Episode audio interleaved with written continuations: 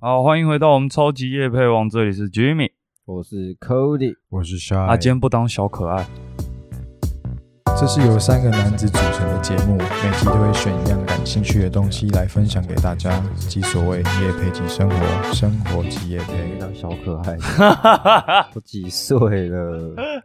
这一集的夜配，我希望要跟大家介绍的是一位画家，他名字叫做 Alia Chepi，他是以手里女人的裸为主题，那所以他的裸的裸，哦裸画他们裸裸体的裸。他希望透过画作来告诉我们，女人的美丑标准不是因为无瑕，而是来自真实的人生。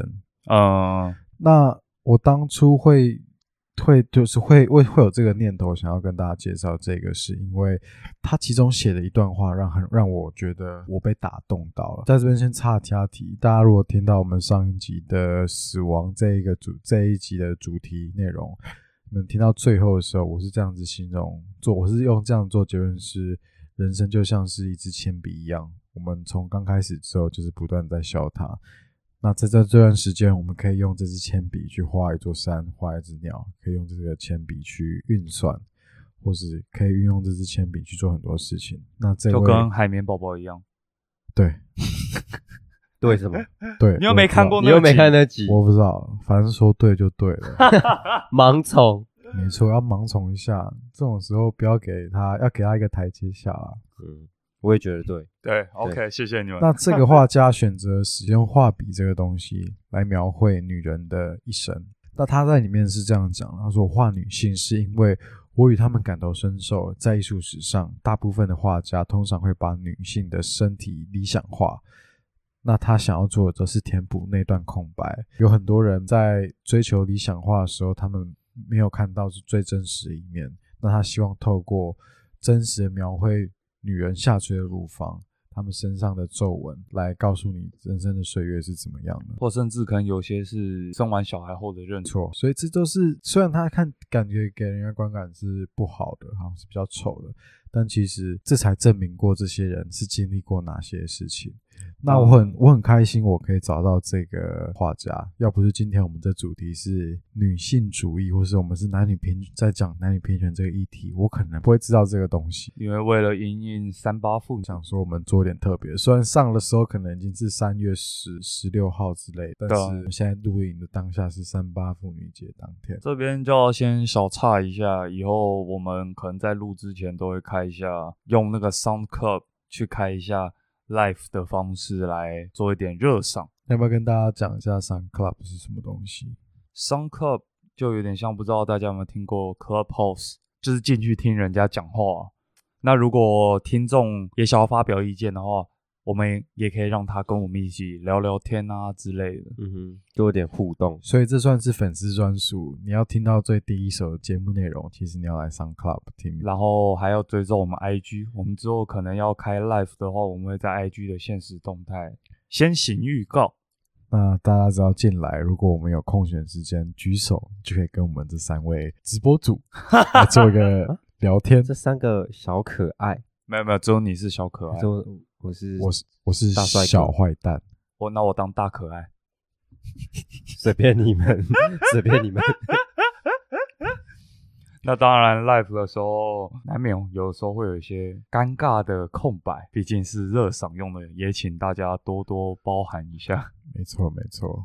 那今天就直接进入我们两性平等、女权主义等等的这集内容哦。不过老实说，这件事我们我们三位都是男生，所以有时候内容可能或对某些议题我们不是那么敏感。那这件事情就是大家就是当成我们用轻松的态度去面对这一集，我觉得会是比较好的。有什么额外的意见也可以，或认为我们哪里说的不对，也可以欢迎欢迎大家 IG 或者是来信纠正我们对对对，来做一些互动，或者是直接上 live 来追我们上一集哪里讲不好也可以。没 错没错，我们绝对是虚心受教。你要直接上节目来吵架，我们是当然没问题啊。没有啊，吵太凶我就禁言他。这么凶。当然要啊。那我们这一集想要聊的是男女平权，因为我觉得这个议题在在现在的资讯发达的时刻，越来越容易被大家讨论。听到有些人的意见，或者是觉得这没有什么必要，或者这是假意，或者有些人觉得这是很必要的东西。那我希望我们今天透过哎，我们找一些资料，我们跟大家聊聊说，以前的社会是怎么样看待男女平权，那现在社会我们是要怎样面对它？那这边我看你们都不知道怎么切入，我先讲一下一部电影好了。我前几天我知道海绵宝宝，海绵宝宝。等等，我连海绵宝宝是男的女的我都不确定。你可以有那支笔把它画出来。没有啊，这边我要介绍的电影是那个《居里夫人》，嗯，就是定义出放射性这些相关字的一个伟人啊。那甚至之后的，当然不好的影响也很多，好的影响也很多啊。放射性治疗啊，X 光啊，都是好的影响。那不好的影响当然就包含。可能很有名的车诺比核爆啊，然后或者是原子弹啊等等的，有些人可能会觉得说，他发现这些东西可能是造成后面这些大灾难的祸源。但是我认为人类就是这样啊，一件东西本来它可以有利也有弊，就像是帅前几件爱讲的双面刃。我提一个，你们一定感同身受，蛮屌的。海绵宝宝，海绵宝宝为什么要双面刃？我哪知道？比较屌一点的 Rick and Morty，可以吧？啊，那个我比较不熟，但我有看，不熟。然后嘞，你要提什么？提一个就是以前不是去超市买东西只有那个纸袋啊，后面有人为了让一个东西可以重复使用，嗯，那个东西就制造出来叫塑胶袋啊，他为了让它重复使用。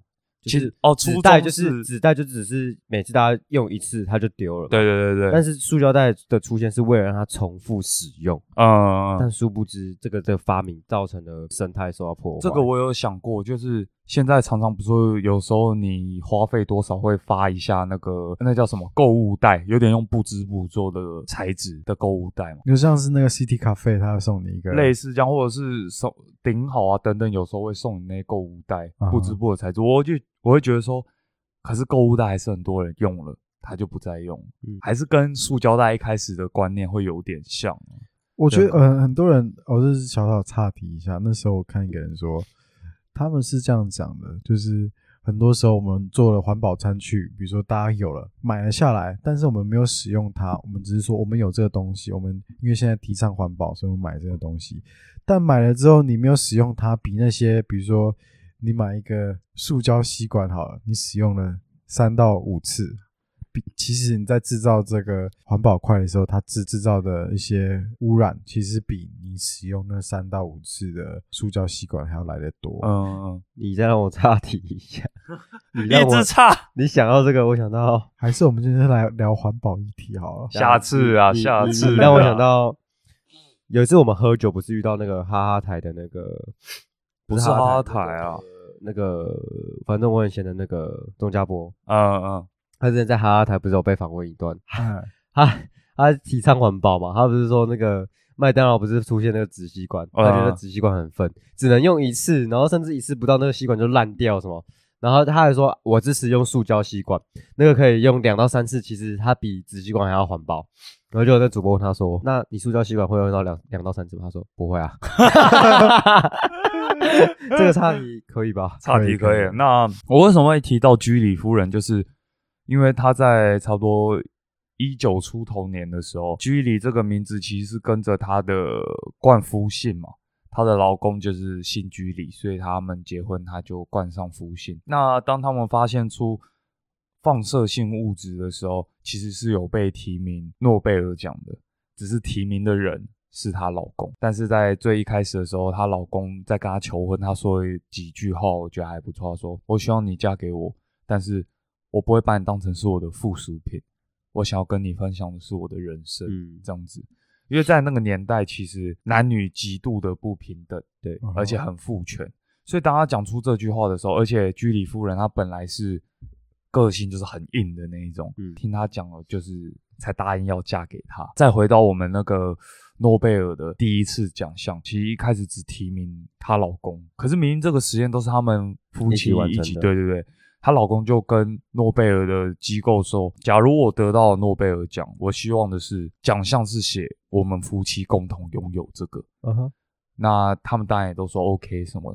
就在那一天，在呃发表他们的演讲的时候，只有她老公能去发表演讲。她在那边讲很多讲很多，都讲说这个成果是一起研发出来、一研究出来的，就到最后，哎，事实她也得了诺贝尔奖，但诺贝尔奖只给她老公的名字，报道都乱篡改一通，就是说这个努力成果都是她自己得来的等等的。都完全忽略掉她老婆有帮忙这一块，就会发现到那个时候的时代其实极度的不平等的。到中间的时候，她老公走了，然后去世了，是不是？对，去世了。然后刚好那阵子欧洲的女权运动刚开始盛行，他们觉得应该要还居里夫人一个诺贝尔奖。他们就再度提名他，提名他的时候，他最终就还是得到这个诺贝尔奖，所以他手中会有两块诺贝尔奖的呃勋章，嗯，一块是写她老公的名字，一块是写她自己本人。对对对对对，看完你会觉得说，在那个时代，不管你多有能力、多有才能，常常会因为这种，你只要是个女生，就是个错。对对，会觉得哇，怎么会这样子啊？所以才想说哇，这部电影其实看完不止讲了居里夫人的一生，也讲了一些男女平等的一些历史的发展，讲了以前做女性的辛酸。对对对，蛮辛苦。那我觉得其实，在讲到呃女性这个议题的时候，不管从以前到现在，其实多多少少我们其实都有很多很大的进步。但有时候，当今天女权主义出来之后，它似乎又不能套用在所有的文化或是所有的种族上，因为有些种族他们已经有根深蒂固的观念，或者甚至是他们会觉得说，为什么需要被西方的思想去去束缚？但有时候你看到，你会觉得就是会很摇头。我记得我之前有看过一个报道，是在发生在印度，那时候有个女生她在公交车上面被被强奸，她跟她男朋友去看电影，回途的路上九点多。有六名嫌犯，他们就跟他说：“为什么你可以在这么晚时间出出门，这样不检点？”然后他们就被暴打，然后最后强奸完就丢在路边。嗯，那经过十二天的抢救后，女女那女生还是宣告不治身亡。然后后来这件事情就引起印度的女生激烈反弹。那当然，这六个嫌犯就被抓进去关。有那个呃导演去拍了一部纪录片。记录他们这一整个事件。他在纪录片问的时候，他可能问了这些嫌犯一些问题，就是问了嫌犯他们的他们说辞。其中一个嫌犯他是这样讲说：“如果今天他不反抗的话，我可能就不会下手这么重。被我们施暴了，可能就只有她男朋友。今天他会这样做，是都是女生的错。他如果今天不这样做，什么事情都不会发生。甚至到最后，他们为了要逃避死刑，他们这样跟公众讲说：如果今天。”你执行死刑，我我死掉之后，那接下来所有犯案的人都会因为没有杀他而感到害怕，所以他们从今天以后开始，所有被强奸女生很有可能就会直接被杀死。这到底什么歪理啊？所以你会觉得说，啊，怎么会在有世界一个角落，女性是这样子被对待的？嗯嗯。那其实女性主义好像慢慢开始会有越来越多可能更正确的想法。那后面我又出现一个叫后。后后女性主义嘛，嗯，那就扣掉，跟我们解释一下这些之间的差别。传统女性就是居民刚刚讲的那个，还有你讲的那个传统父权社会，就是不是女生就会觉得自己很受委屈嘛，嗯，然后大家都会觉得哦不行这样，女生呢就会觉得不行这样。那那时候就是传统女性主义，就是觉得哦不行这样，我们就是应该要有我们的自觉，然后男女就要平等。但是他们那时候还是相对的保守，对于性方面这件事情，就是不能用身体来赚钱这件事情，还是相对保守。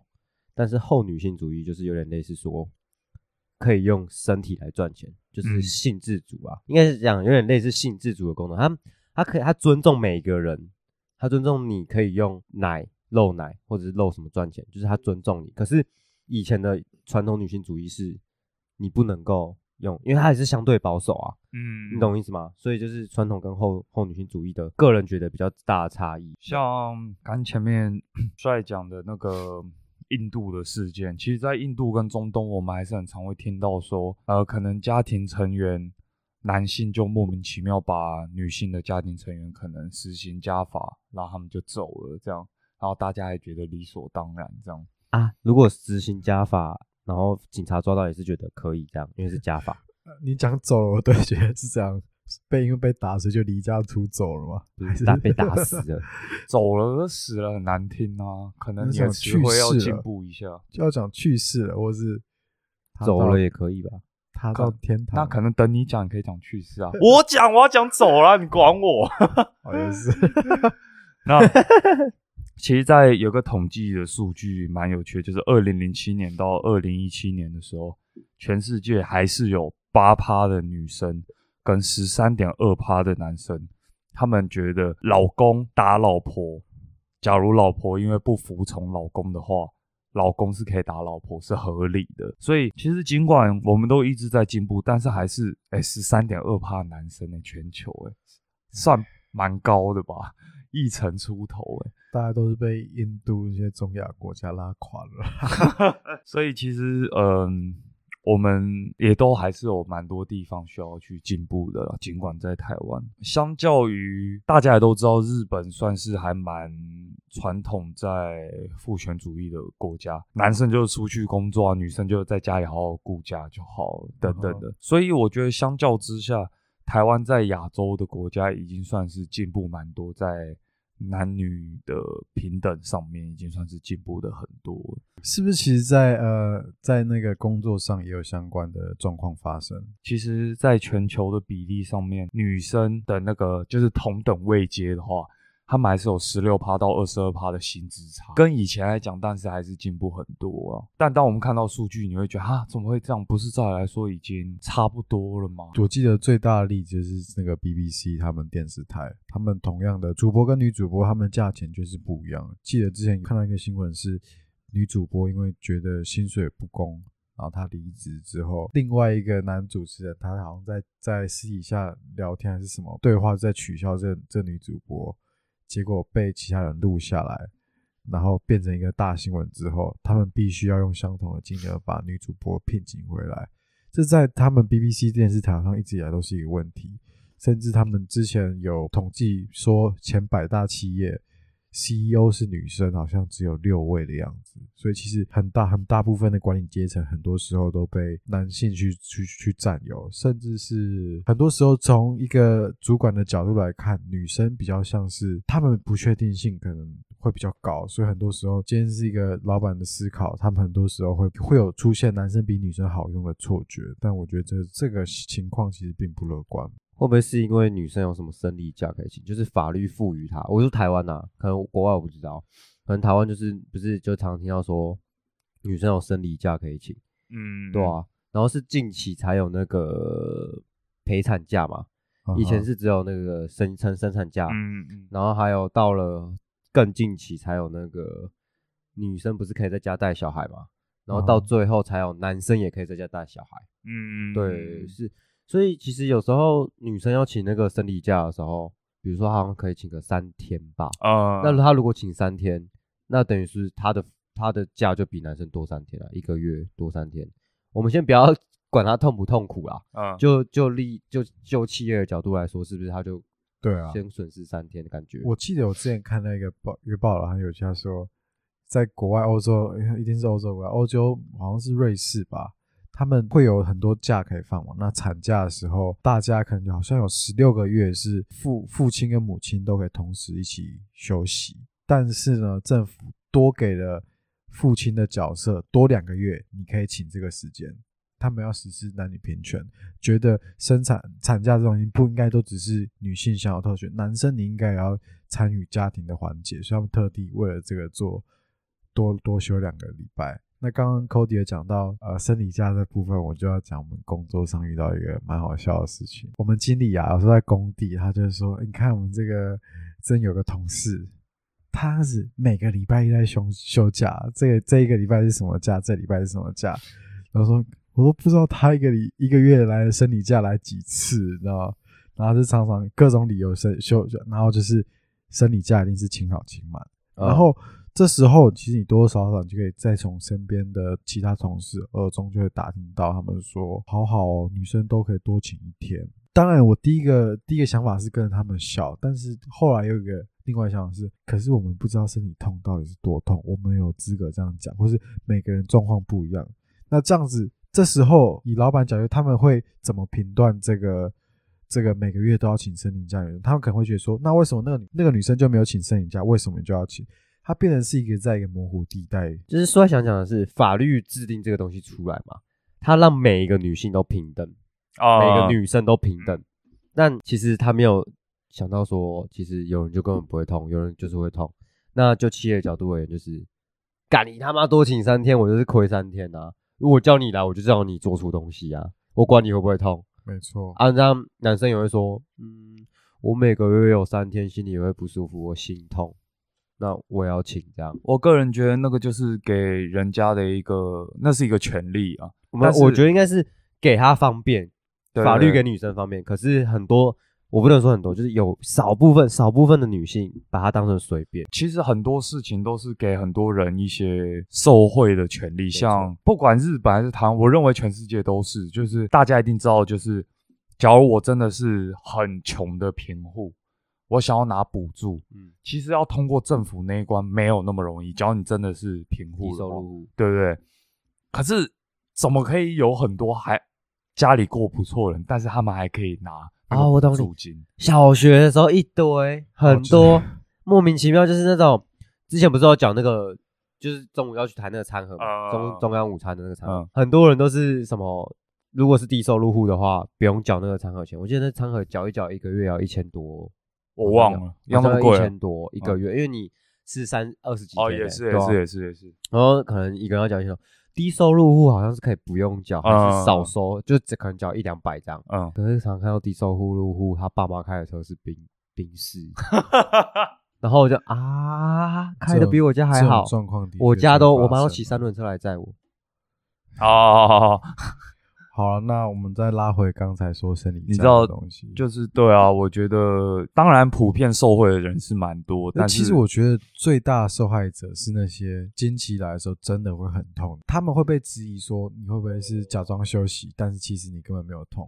我觉得有一小部分女生因为滥用这个特权，让这一整个全部的女性被贴上标签，一颗老鼠屎坏了一锅粥了。没错，完美演绎，完美演绎啊，完美演绎。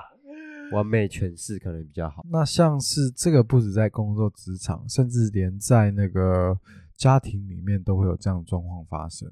有一个老师在他的那个脸书上面写到，他说他在改作文的时候，发现小朋友在形容爸爸跟妈妈的时候有几种不同的表征。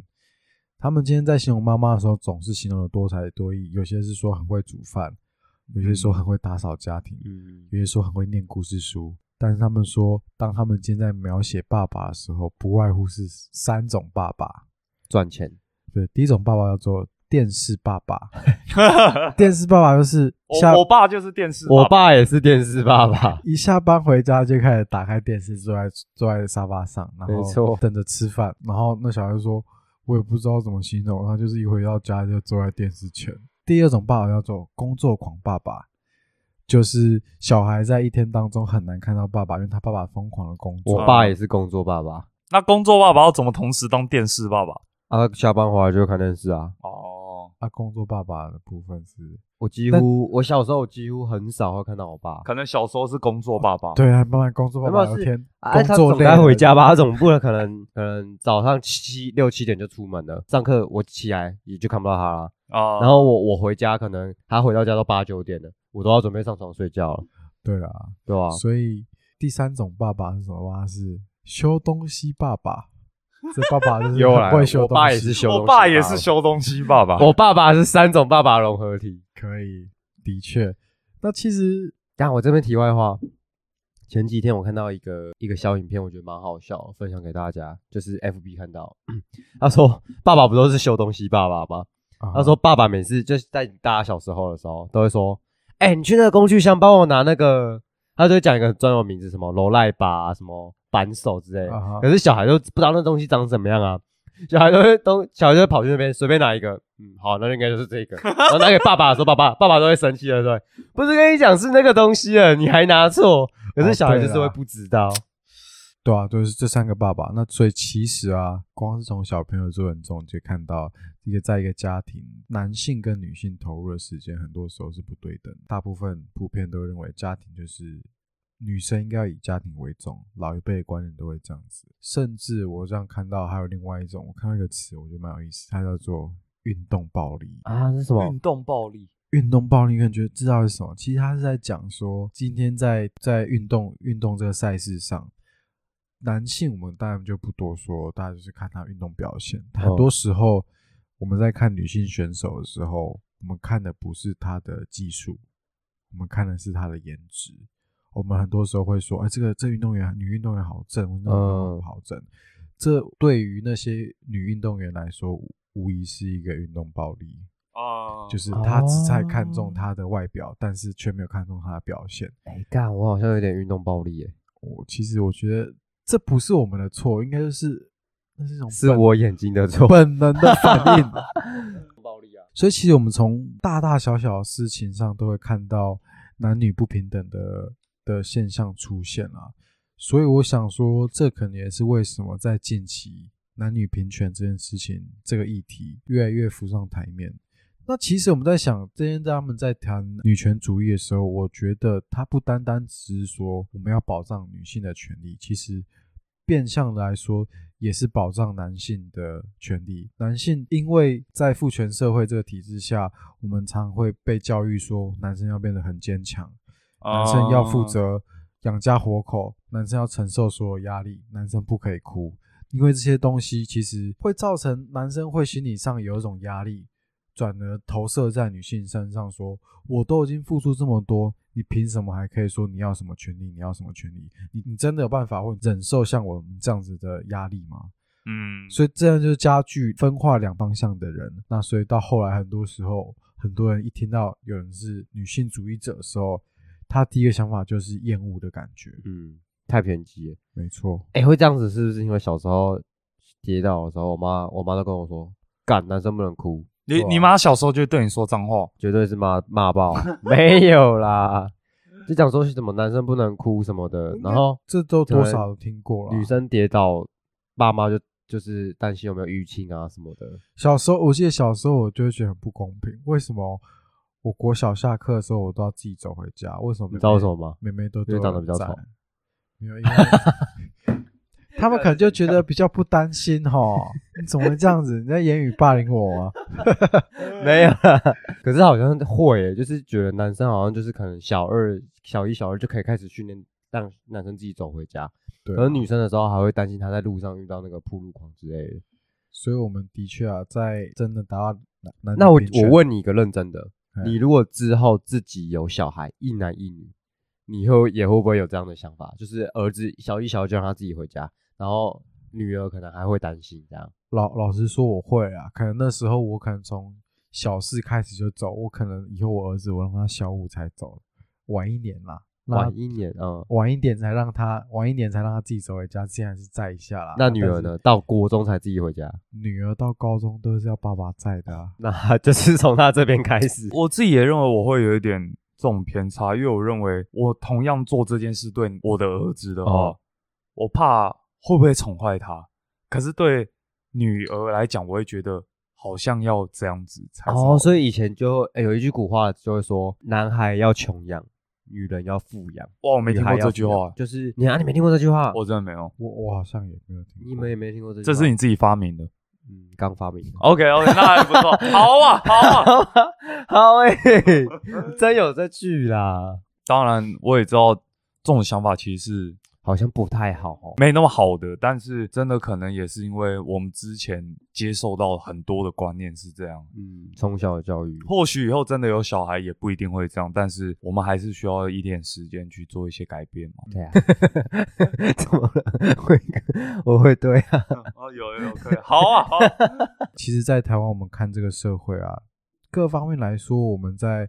在整个亚洲，或是甚至啊，整个亚洲，我们的男女平权的状况，其实相对其他邻近的几个国家来说，是进步很多了。男女平权的议题，在对台湾来说，似乎变得是比较隐性的东西，可能是我们比较不容易那么那么轻易就会发现这这件事情。我认为所谓的平权，就是很重要一个议题。像近几年来吵比较凶，就是同性恋的议题啊。我之前认识一个外国人，就是台湾常常会有一些很大的同志游行啊等等的。没错，台湾很多人会想说，我们支持他就应该上去给他们一些 support 那种感觉。但之前遇到一个外国人，外国人就说，欧美相较于这个观念已经跟亚洲世界对开放蛮多的。他们就说，他们其实很支持同志，对，但是他们不懂为什么需要上街游行。对对对，但是我认为。这就是一个比较难能可贵的地方，就是我们在亚洲国家这种统治的权利方面，我们真的算是法哎领先了很多了。所以那些同志游行等等的活动，也都算是他们的一种表现自己。对，表现自己，其实表现自己也没什么错。就像很久以前的女权主义，哎，女权的活动啊。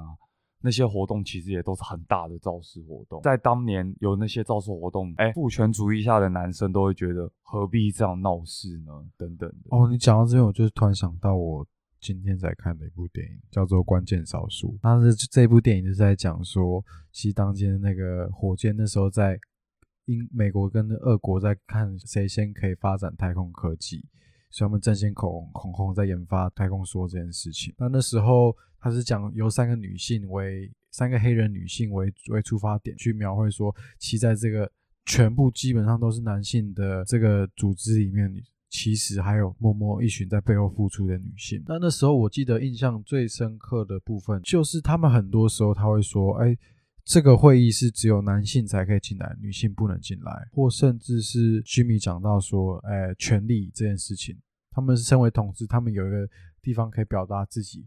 我们可以是先例。我记得其中一幕是，当其中一位女性，她因为是黑人，然后又是女性，在考到工程师之前，她需要去去修一个学分，但是她在一个州是只有种族隔离学校，就是只有白人才能上的学校，她不能去上。她为了要达成这件事情，她走向法院，跟法官说：“我我需要你帮我开这个先例。”嗯嗯，她那时候就是。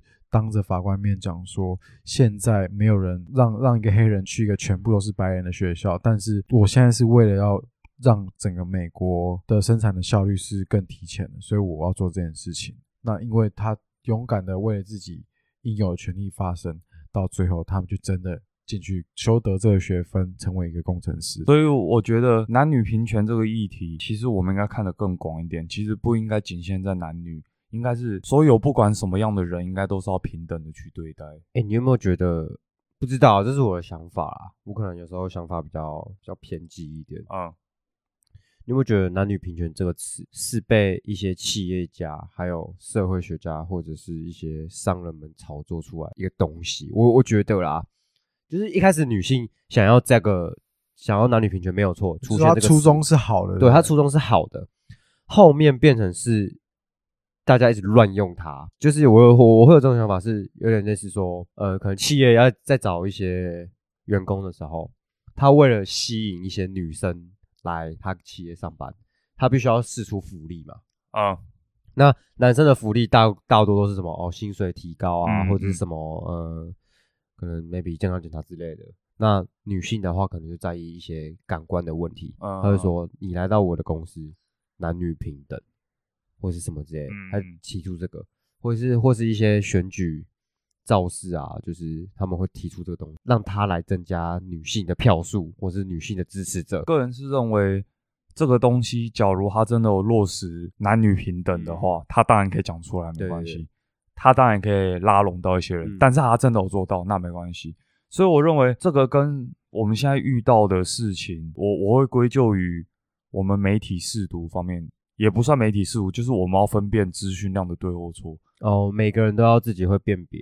那个时候我看那个居里夫人，她刚出来“放射性”这个词的时候，然后一堆公司都在用“放射性”这个词来当做一个标题来吸引他们公司的好生意，什么都有，放射性巧克力、放射性洗发精，还有放射性呃舞台剧、放射性行为，那什么东西？放射性行为。看到在讲什么 啊？你还没听出来？放射性行为哦，反正重点就是，但是居里夫人在看到这些以放射性想要当成词的公司来讲，他们觉得很荒唐。对，就有点像最近台湾诈骗当然很盛行，很多人最近因为虚拟货币开始比较红了一点嘛，很多人会以借由虚拟货币的名字去骗取财物。但我不会认为他们是错的。当然，诈骗错的一定是他们没错，但是我们自己也要负一些责任。要去辨别这样，对啊，我们总不能自己被骗钱，但是去怪去怪别人。你可以选择不被他骗啊。我这么一说也是。我认为资讯量的适度是我们必须要学习，尤其是在现在资讯量这么发达与快速的时代，我们一定要去学习的东西。嗯，现在手科技太方便了，然后自己上网查也蛮容易的。对对，所以那个男女平权，假如他们敢讲出来。我们应该去研究一下这个公司，或甚至选举的这个选举人真的有没有落实这些事。有落实的话，那我们就相信有落实他说就没关系。对，但没落实，狗干不行。对，这样真的是不太行。哎，但是男女平等的的时候，我其实就想到一个问题，就是因为我最近还没当兵嘛，然后哦，我当完了，关我屁事。就会想到说，为什么我会这么感同身受？是因为人生规划被那个兵役卡住嘛？就是有些考试什么，然后你又当兵又很不确定性之类的，那我就觉得啊，思考到那个周遭同年纪的女生，哎，都没有这个问题。嗯嗯，一毕业即就是就业。我们男生一毕业，大学毕业就是一毕业就要先当兵嘛，对不对？我们就被卡一个兵。我就想说啊，那为什么女生可以不用当兵？我觉得这个这个议题感觉感觉好像其实也。也不知道没什么好讲，他就是我们今天如果男生吵这个，那女生说，那我怀孕，我要十个月，那这十个月为什么就只我送，就只有我受苦？明明我们是一对夫妻，为什么不是各半？当不当兵这倒是小事，因为这就是因为你当晚了，你觉得小事？我也是当四个月，我不是说才四个月，我没有这样讲，我说。四个月就把它当完吧，大家都吃过。我们要惜福，我们才当四，我们才当四个月而已，四个月而已，两年了才要干掉的。对我们其实没什么好好意思说嘴了。所以你对于当兵男女不用同时去当兵这件事情，觉得就还好。我我以前会觉得说男生为什么只有男生当兵，可是我觉得到后面我会觉得其实这不太像我们管辖的范围。怎么说？因为。你怎么管？哎，你也改变不了东西。是的，也是这样说没。而且我就我就问你们问题：如果你们可以直接在选择下辈子，你要想要当男生还是当女生？我好像我有想过这个问题。我想当一只鱼。我是想当男生啊，我觉得当女生，甚至我听很多身边的女生都希望哦，下辈子要要当男生，就有点像泰国有或日本有些男生，他们其实是同志，但是他们都会穿女装。但人家问他说：“那你都去上女厕还是男厕？”但他们都还是去上男厕，因为他们是说以生理的状况来讲，男生真的方便许多。哦，的确啊。但是女生的生理方便来讲，他们真的是不方便许多了。好，如果是我，我还没回答嘛，你认为卡掉，那我就回答我的。回答什么？回答他问啊，只有你回答。不想当鱼。我因为这样就可以不用脱裤裤尿尿。鱼啊，鱼在水里面啊，那就不用脱裤裤尿尿。哦，我觉得这个回答我很满意哦，满意没啦，没有，我应该也会选择当一个男生啦。嗯，毕竟男生当惯了嘛，下辈子继续当个男的。当然，关于这个话题真的是讲不完。我们刚刚在前面的一个小时的 live 直播那边也是讲了蛮多的。我们想说，下次也是可以继续在 live 把它讲完，或甚至再开一集，再做一些探讨啊。我们这一集也是算是，也是致敬那些曾经在女权运动上出力，甚至是丢失了性命，为了大家的权利而丢失性命的那一群伟人啊。这样子，我记得其中就是丢失性命的一个是有一个女生，她为了抗议。他就举着牌子，他走在赛马场，最后被赛马撞死。他是这样子抗什么？他就举着牌子抗议说要要还给女性权利。他最后是被赛马撞。哦，那部电影我有看过，那部电影有得奖，我忘了叫什么。那部电影蛮好看的，我没看过，我没看过。这这个真没看过啊！你都只会看一些漫威的，没有看过很多电影。要看一些剧情片，我们才可以在那个超级夜配王一直讲。再见麦纳斯，我看了。同学麦纳斯，你就你没看啊？我们今天这样这一集下来，我觉得我们还是要有一个收尾。那我想要用乔瑟夫·高登·李维说过的一句话。那他是谁呢？他就是《恋夏五百日》里面的男主角。那部电影蛮好看的。然后他是这样讲：女性主义对我而言，是我们不需要用我们的性别定义我们是谁。你可以成为你想成为的样子，无论你是男人、女人、男孩、女孩。我觉得女性主义其实不单纯只是为了女性的权益，其实在更多的我对于男生也是一种解放啦。那我觉得今天这一集，希望大家可以通过这一集做一些有一些更深层的思考。我觉得这个更深层的思考，也希望大家不要仅限在就是男女平等，我们应该重注重在。不管什么人或人种，对人权上的平等，这才是最重要的。但怎么讲都讲不完这类的议题。如果大家有兴趣，也请发了我们之后的集数，或者甚至我们在 Sound Club 上面的 Live 直播。今天就这样喽。那谢谢收听我们的超级夜配网，这里是 Jimmy，我是小可爱，我是 Shy，我们下集再见。哇，今天第一次 Live 就这样，棒。但是蛮有趣的，我们跟呃一个 podcaster 聊了一小句话，对啊，之后多多再进步一下，好。了。